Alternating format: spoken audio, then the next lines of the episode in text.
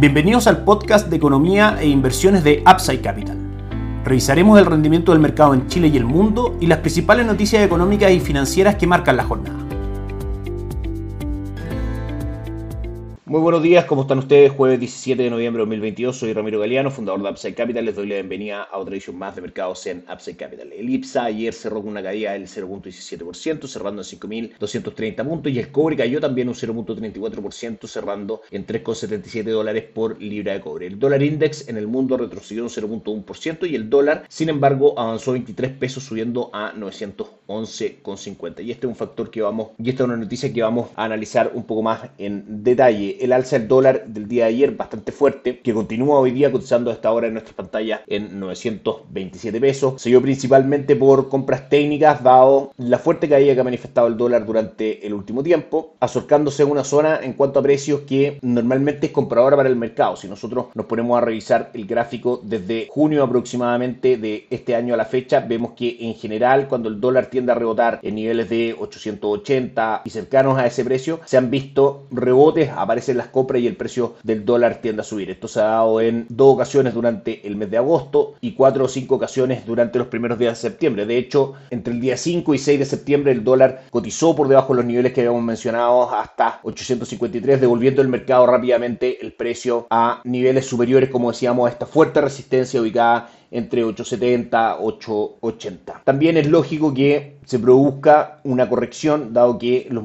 movimientos de los instrumentos financieros nunca son en línea recta, siempre son en zigzag. El dólar mostró una caída del 10.6% desde fines de octubre a la fecha y desde mínimos en 880 reporta un upside de un 5.23%, de manera que a través de compra y factores internos, principalmente por demanda de mercado, el precio tiende a subir, pero no responde en este caso a factores externo. El dólar entonces 927 pesos. Hoy día el dólar index sube también en el mundo apoyando el día de hoy las cotizaciones del dólar peso en Chile 0.77% sube hoy día el dólar index cotizando en 107,10. Las acciones en Chile suben un 0.36%. El IPSA, la acción que más gana el día de hoy es Nueva Polar que sube un 7.14%. La que más cae es en el Chile que cae un 2% y la más transada es Sukimich P que sube un 2.43%. Luego de conocerse que multiplica por 10 sus utilidades a septiembre según el informe de resultados del tercer trimestre publicado anoche. También elevará su capacidad de producción de hidróxido de litio a 100.000 toneladas desde 40.000. Una excelente noticia que el mercado premia con Sokimich subiendo hoy día un 2.43%. Durante el año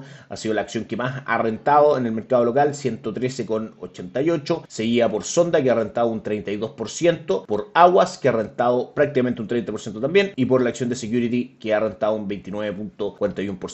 Para acceder al mercado local, nosotros somos partidarios, como siempre, de la diversificación y para eso toda esta Chile Equities es el fondo que nosotros tenemos a disposición de nuestros clientes, dentro, por supuesto, de otras alternativas para poder acceder, como decíamos, al mercado de acciones locales. Vamos a Wall Street, que ayer cayó el S&P 500 un 0.83%, el Dow Jones retrocedió un 0.12% y el Nasdaq un 1.54%. En general, han sido días donde hemos visto declaraciones de personeros de la Fed, presidentes de distintas reservas federales y otras autoridades de estas entidades. Por ejemplo, la presidenta de la Fed de Kansas, Steph George, manifestó que será necesaria una desaceleración real para vencer la inflación. Su parte de San Francisco, Mary Daly, también consideró razonable terminar con una tasa del 5.25% y actualmente se encuentra en el 3.75-4% en ese rango. El gobernador de la Fed, Christopher Waller, comentó que es demasiado temprano para concluir que la inflación está disminuyendo, refiriéndose al último IPC que marcó por debajo de lo esperado. Y en el fondo manifiesta también que se mantiene los argumentos para seguir subiendo las tasas de política monetaria, esta vez en 50 puntos base, luego de cuatro alzas consecutivas de 75 puntos base. En general, entonces, lo que hemos visto es, en primera instancia, datos inflacionarios, tanto IPC como IPP, índice de precio al consumidor y al productor, por debajo de lo esperado, y luego eso, declaraciones de la Reserva Federal para calmar un poco el fuerte ánimo de los mercados y manifestar que la lucha contra la inflación se mantiene, y eso, por supuesto, que trae correcciones en los mercados financieros. Respecto al calendario económico, recordamos que ayer tuvimos algunas cifras cifras positivas para la economía de Estados Unidos, negativas para los mercados. Como sabemos, los mercados esperan malas noticias macroeconómicas para que la economía en Estados Unidos manifieste ya un menor dinamismo y eso haga que disminuya el ritmo de alza de tasa por parte de la Reserva Federal. Ventas minoristas ayer mejor a lo esperado, índices de precios de exportación y de importación en terreno negativo, pero por sobre lo que esperaba el mercado y también el índice de producción industrial en Estados Unidos que cae un 0.1% por debajo de lo que el mercado esperaba. El día de hoy tuvimos inflación en la zona euro que marca una caída al 10.6% versus el 10.7% esperado, pero